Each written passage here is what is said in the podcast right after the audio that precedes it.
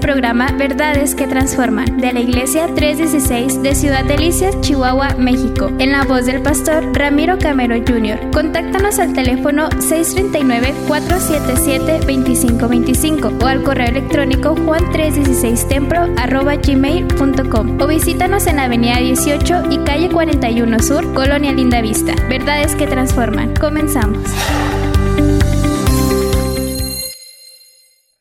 Vamos al Evangelio de Lucas. Vamos al Evangelio de Lucas, capítulo 12, versos 22 al 31. Lucas, capítulo 12, vamos a leer a partir del versículo 22. Dice de la siguiente manera. Luego dijo Jesús a sus discípulos, por eso les digo, no se preocupen por su vida, qué comerán, ni por su cuerpo con qué se vestirán. Y dice, la vida tiene más valor que la comida y el cuerpo más que la ropa. Y dice el verso 24, fíjense en los cuervos, no siembran, ni cosechan, ni tienen almacén, ni granero. Sin embargo, Dios los alimenta. Y dice, ¿cuánto más valen ustedes que las aves? Pregunta en el verso 25, ¿quién de ustedes, por mucho que se preocupe, puede añadir una sola hora al curso de su vida? Y dice, ya que no pueden hacer algo tan insignificante, ¿por qué se preocupan por lo demás? Y continúa, fíjense cómo crecen los lirios, no trabajan ni hilan, sin embargo, les digo que ni siquiera Salomón, con todo su esplendor, se vestía como uno de ellos. Y si así viste Dios a la hierba que hoy está en el campo y mañana es arrojada al horno, ¿cuánto más hará por ustedes, gente de poca fe? Y dice así que no se afanen por lo que han de comer o beber, dejen de atormentarse. El mundo pagano anda tras todas estas cosas, pero el Padre sabe que ustedes las necesitan. Ustedes por el contrario busquen el reino de Dios y estas cosas que dice serán añadidas. Hoy quiero hablarles sobre la confianza en la, en la provisión divina, confianza en la provisión divina, es decir, en la provisión de Dios. Dios es un Dios Lo vemos en la escritura. Dios es un Dios maravilloso. La Biblia habla de Dios diciendo que Él es el dueño del oro y de la plata. También la Biblia nos dice que de Él es la tierra y su plenitud y todo lo que en ella habita. Dios es un Dios rico. Dios es un Dios abundante. Dios es un Dios proveedor. Es un Dios que no ignora las necesidades de la humanidad. Es un Dios que mucho menos ignora las necesidades de nosotros, sus hijos. Es un Dios que no desampara a la viuda, al huérfano, al desamparado. Es un Dios que no descuida su creación. Fíjese, ni las aves del cielo se quedan ni un solo día sin comer y la Biblia expresa que nosotros valemos mucho más que las aves. Y eso quiere decirnos que ningún día, en ningún momento, en ninguna ocasión, nosotros nos quedaremos sin la provisión de Dios. Ahora, aunque Dios sea un Dios proveedor y dueño del oro y de la plata y, y capaz de suplir cualquier necesidad, nosotros a veces tendemos a hacerle más caso a la circunstancia que a la palabra de Dios. Solemos preocuparnos por el mañana, solemos preocuparnos por la escasez que por lo que Dios puede hacer. Y, esa preocupación presente por el mañana no, nos roba la paz. Generalmente la inquietud que, nos provoca la, la, preocupación, esa inquietud se vuelca hacia, hacia acontecimientos que ni siquiera sabemos si ocurrirán. ¿Y qué si no tengo para pagar la luz? ¿Y qué si no tengo para darle de comer a mis hijos? ¿Y qué si no tengo para darle universidad a mi hija? Y ni siquiera sabe si a su hija le va a gustar la universidad o no. Si va a ir o no. Si vamos a llegar al otro mes, que si Cristo viene el día de mañana. ¿Sí me explico?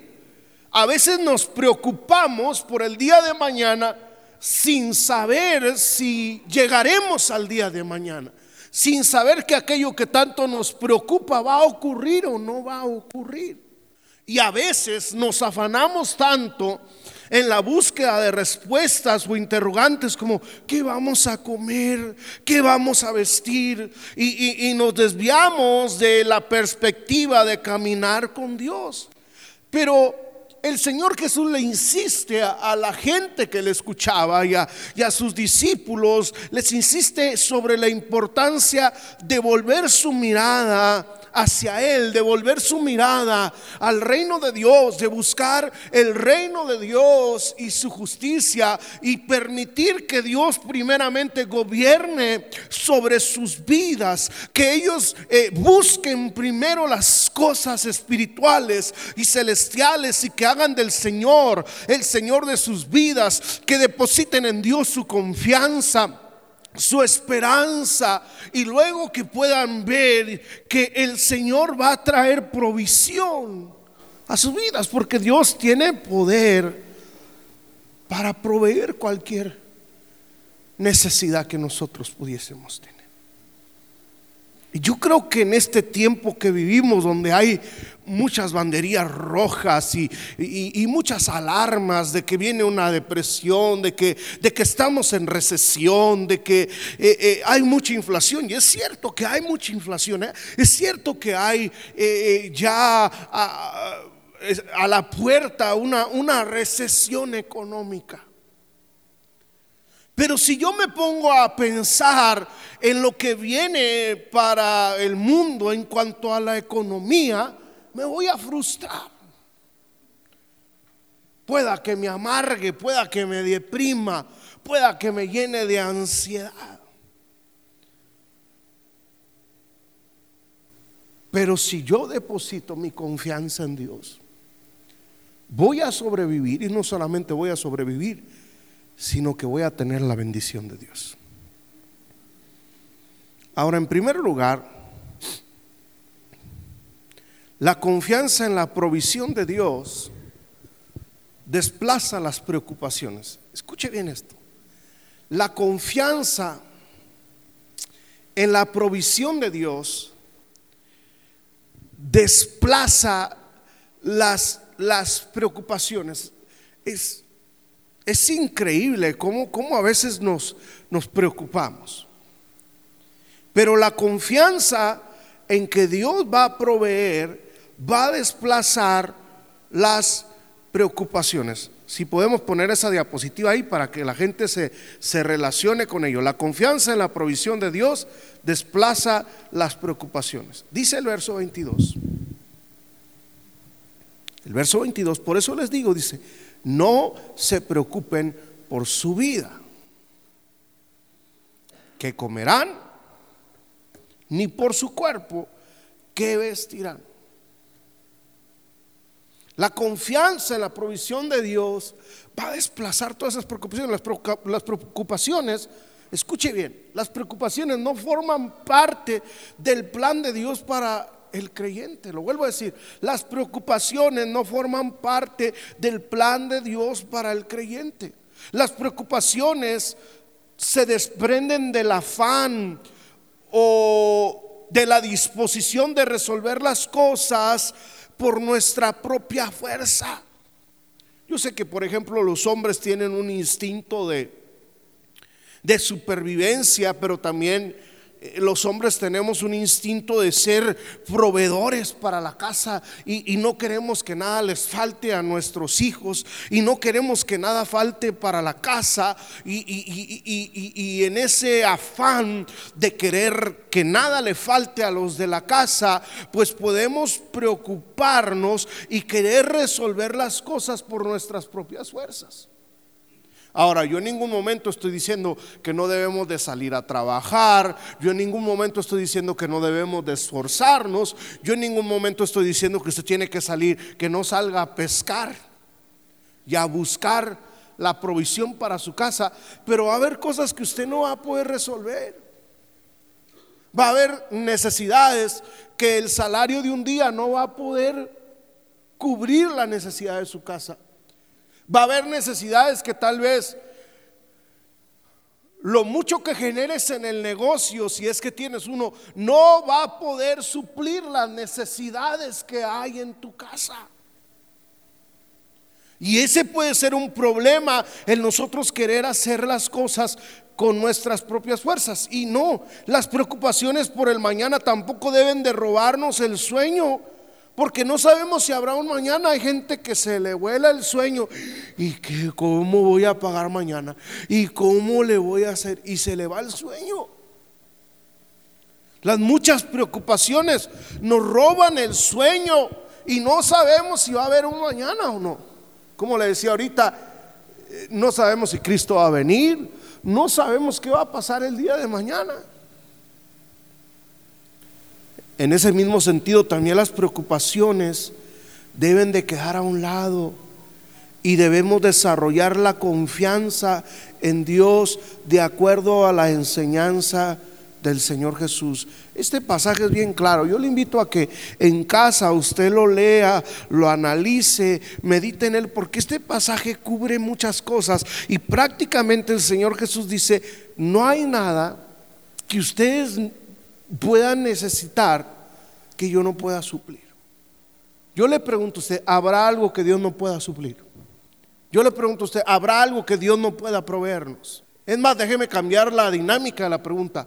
¿Cuándo el Señor le ha quedado mal? ¿Algún día el Señor no le ha provisto?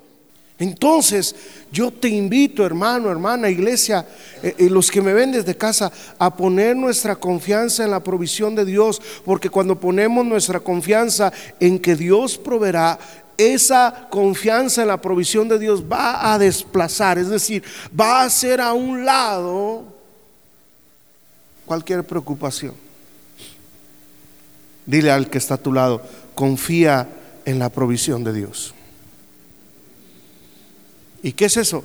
Que Dios puede proveernos, sea cual sea nuestra necesidad, sea lo que sea que necesitemos. El Señor es un Dios proveedor y no hay nada que Dios no pueda proveernos, no hay nada que intimide a Dios, no hay nada que le cause miedo a Dios, no importa la cantidad, no importa el tamaño, no importa el lugar, no importa la situación, el Señor siempre va a proveer para nuestras necesidades.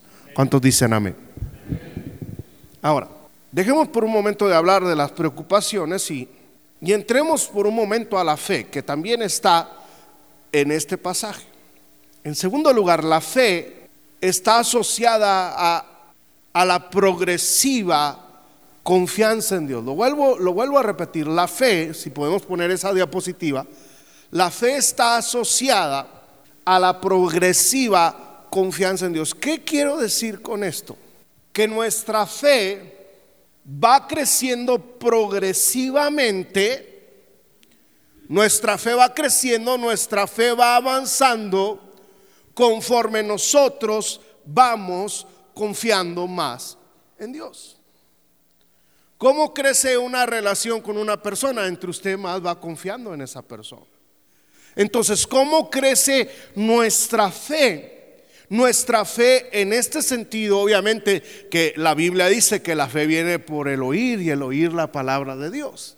Pero hablando en este sentido de la provisión, nuestra fe de esta manera va a ir creciendo progresivamente conforme vayamos confiando en Dios. Somos probados por Dios. Nuestra confianza es probada por Dios. Nuestra fe es probada por Dios. Dice el verso 23, lo leo, verso 23 antes, dice, la vida vale más que la comida y el cuerpo más que la ropa. Y dice el verso 24, lo vuelvo a leer, fíjense en los cuervos, no siembran, ni cosechan, ni tienen granero, ni trojes, sin embargo, Dios les da de comer. Y dice, ¿cuánto más valen ustedes que las aves? Y en todo caso, por mucho que uno se preocupe, ¿cómo podrá prolongar su vida? Ni siquiera una hora. Dice, pues si no pueden hacer ni aún lo más pequeño, ¿por qué se preocupan por las demás cosas? Y dice, fíjense cómo crecen los lirios, ni trabajan ni hilan. Sin embargo, les digo que ni siquiera el rey Salomón, con todo su lujo, se vestía como uno de ellos. Pues si Dios viste hacia la hierba que hoy está en el campo y mañana se quema en el horno, ¿cuánto más habrá de vestirlos a ustedes? Y dice al final, gente de poca fe o gente falta de fe. Allí como que si el Señor sube un poquito el tono y los exhorta, porque al estar confiando o, al estar preocupándose, vaya, por qué van a comer, qué van a vestir, es un síntoma o una señal de no tener fe en Dios. Lo vuelvo a decir, el estarse preocupando por qué voy a comer, qué voy a vestir, cómo le voy a hacer, cómo lo voy a pagar y cómo lo voy a solucionar, es una señal de falta de fe. Porque el que tiene fe y viene la esposa le dice, ¿y cómo vamos a pagar la luz? No te preocupes mujer, mañana Dios proveerá. ¿Y cómo le vamos a hacer para pagar la colegiatura? No sé, yo le sirvo a Dios, Él se va a encargar de suplir. ¿Y cómo le vamos a hacer para surtir? No hay dinero para surtir la tienda, no hay dinero para surtir el negocio, no hay dinero para surtir los suministros. ¿Y cómo le vamos a hacer para comprar los pañales? ¿Y cómo le vamos a hacer para comprar la leche?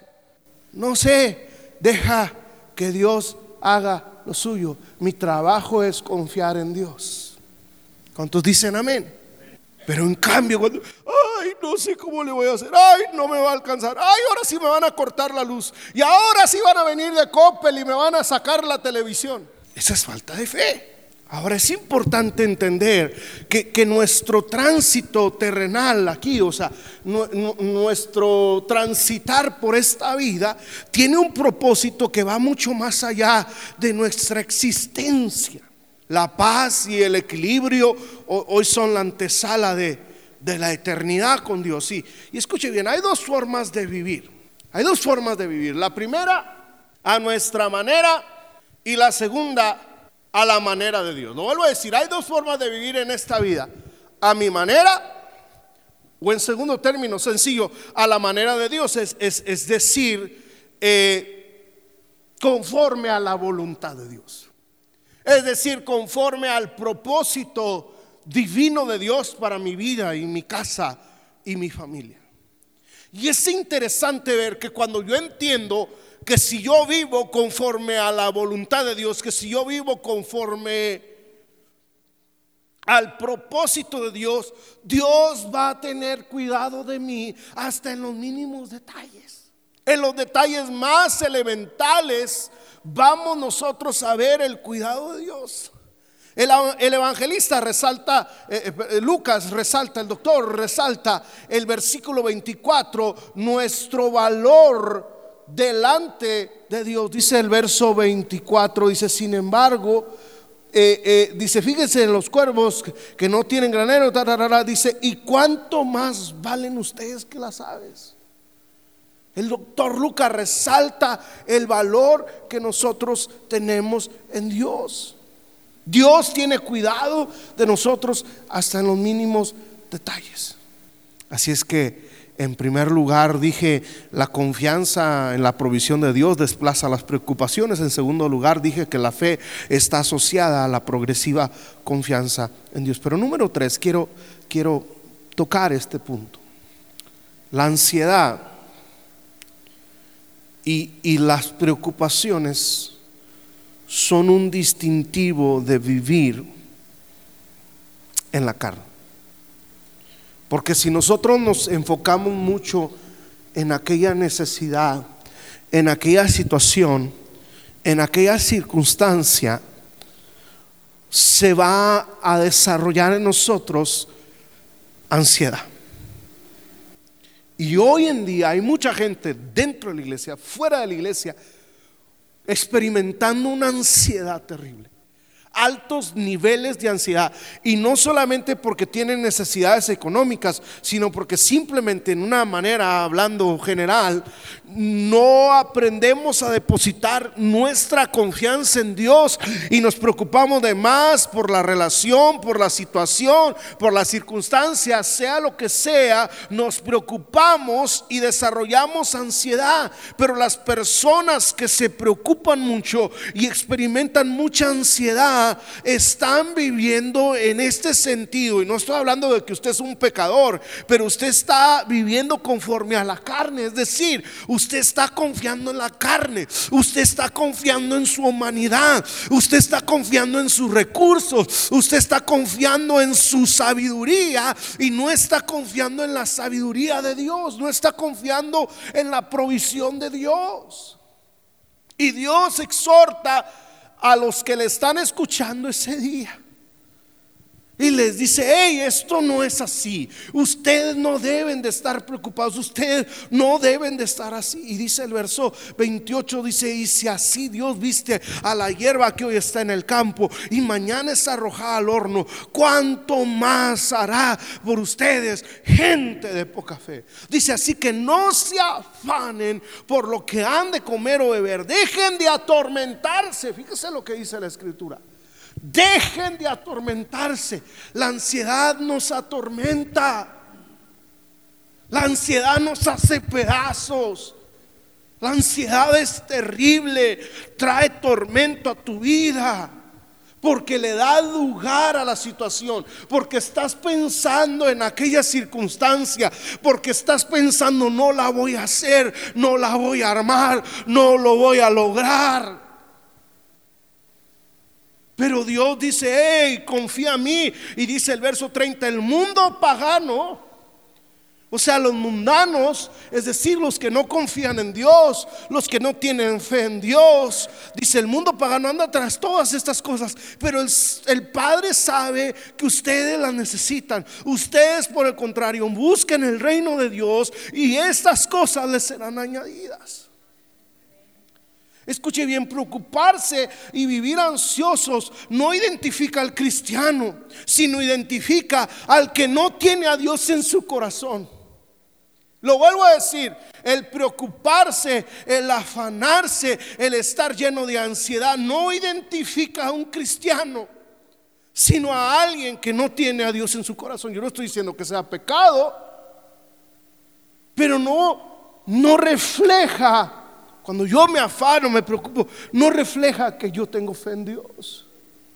Pero Dios nos hace ver que Él tiene cuidado de nuestras necesidades, dice el verso 30. Él está enterado de sus necesidades, Él tiene cuidado de sus necesidades. Y es esencial evitar que las necesidades no nos roben la paz. Es esencial llevar nuestras necesidades, escuche bien, a Dios en oración.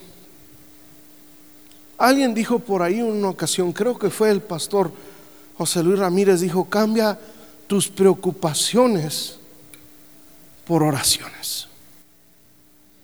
Cambia tus preocupaciones por oraciones.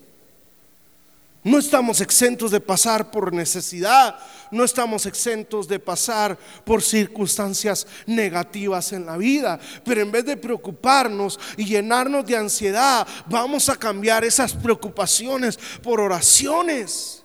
Y vamos a presentar delante del Señor nuestras necesidades. La Biblia dice, clama a mí, yo te responderé. La Biblia dice que en todo tiempo sean presentadas nuestras necesidades delante del Señor. La Biblia dice que oremos sin cesar. La Biblia dice, pedid y se os dará. Entonces nosotros debemos de cambiar nuestras preocupaciones por oraciones y la prioridad de los creyentes debe de ser buscar a Dios y vivir para Dios. Lo vuelvo a decir, la prioridad de los creyentes debe de ser buscar a Dios y vivir para Dios. Esto no quiere decir que no voy a ir a trabajar y solamente me voy a dedicar a la oración. No, si Dios no te ha llamado a que eh, eh, eh, tengas un ministerio de intercesión, no te metas en eso. Esto no quiere decir que vas a dejar de trabajar y te vas a ir al ministerio. No, si Dios no te ha llamado al ministerio, no dejes tu trabajo. Yo le decía hace un momento que, que Dios tuvo que sacarme a la fuerza del trabajo secular porque quería que yo entendiera que Él me quería en el ministerio. ¿Sí? Cuando Dios llama a alguien, cuando Dios necesita algo de alguien, Él te lo hace saber, Él nos lo hace saber. No tome decisiones basadas en emociones. No tome decisiones nunca pensando que eso es, sin saber que Dios lo está llamando a que haga eso. Yo les he contado que fue todo un proceso el venir acá, pero yo me aseguré, muchas veces yo pedí confirmación y retequete confirmación, así tipo Gedeón, yo quería estar 500% seguro que Dios quería que estuviéramos acá en Delicias. Asegúrese de que si Dios te está llamando que, que vivas por fe del ministerio, que sea Dios. Entonces, en este sentido, cuando es Dios, yo lo voy a hacer y Él se va a encargar de algo. Pero independientemente, si tengo un llamado o no al ministerio, la prioridad de todo creyente es buscar a Dios y servir a Dios. En la mañana, cuando yo me levante, voy a buscar a Dios. Voy a poner mi vida en las manos de Dios. Voy a poner mi casa en las manos de Dios. Voy a poner mis necesidades en las manos de Dios. Al salir del trabajo, de la chamba, del negocio, de las tareas, si, si, si hay reunión, yo hago el esfuerzo para venir a la casa de Dios. Yo corto el reloj, fíjese, hay personas que trabajan hasta las 8, 10 de la noche, 11 de la noche, porque eh, tienen proyectos que entregar. Pero hay gente que trabaja hasta las 8 o 10 de la noche afanados, viendo a ver si pueden lograr un peso más. Escuche bien, dice la Biblia, por más que se esfuercen, pueden añadir una hora a su vida. Córtele a lo que esté haciendo y diga, voy a ir a la casa de Dios, a buscar a Dios.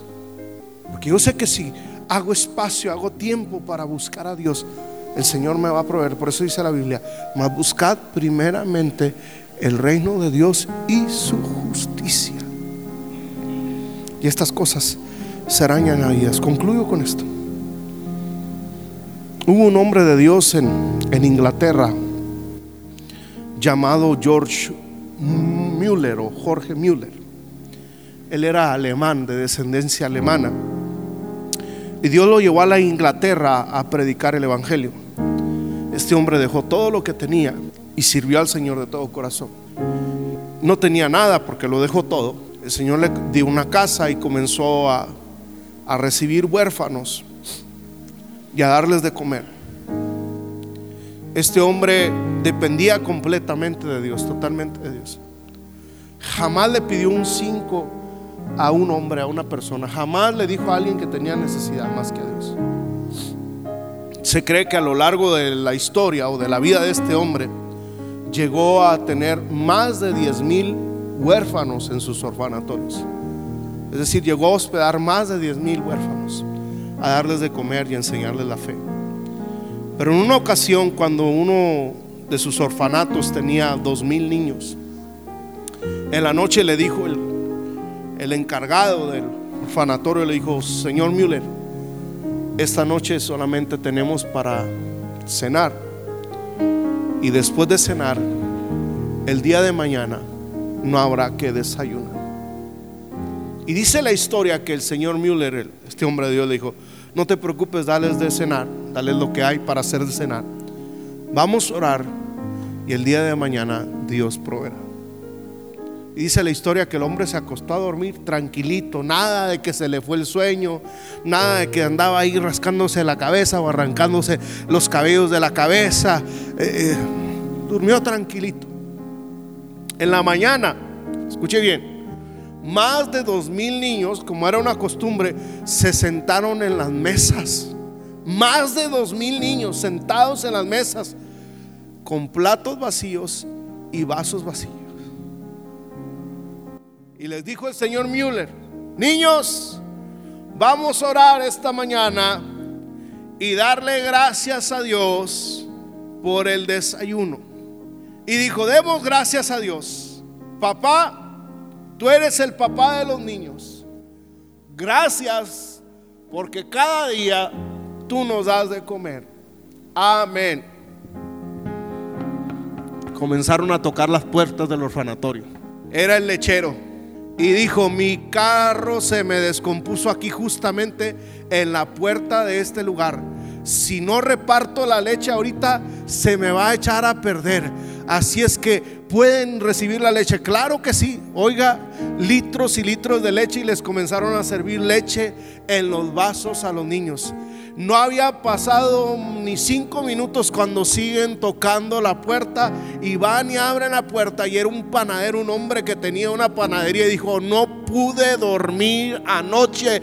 Me dijo el Señor que esta mañana tenía que traerles pan a este lugar. Oiga, aquel día los niños tuvieron un desayuno del cielo, leche y pan en abundancia.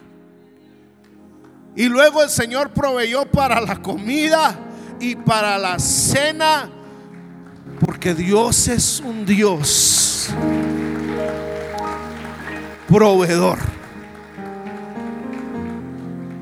Cuando depositamos nuestra confianza en Dios, en el momento que menos lo esperamos, de la persona que menos lo esperamos, hay gente que no le saca ni un estornudo a la estatua de la libertad que le saca, perdón, le saca primero un estornudo a la estatua de la libertad que un peso a alguien. Pero cuando Dios está en el asunto, hasta el más tacaño lo hace el Señor que dé. ¿Cuántos dicen amén? Así es que, ¿cuál es tu necesidad? ¿Cuál es tu circunstancia? ¿Qué es lo que te aflige? ¿Qué es lo que te agobia? ¿Qué es lo que te está robando el sueño? El Señor no se olvida de los suyos. Este fue el programa Verdades que Transforman de la Iglesia 316 de Ciudad Delicias, Chihuahua, México, en la voz del pastor Ramiro Camero Jr. Contáctanos al teléfono 639-477-2525 o al correo electrónico juan316templo gmail.com o visítanos en Avenida 18 y Calle 41 Sur, Colonia Linda Vista. Verdades que Transforman.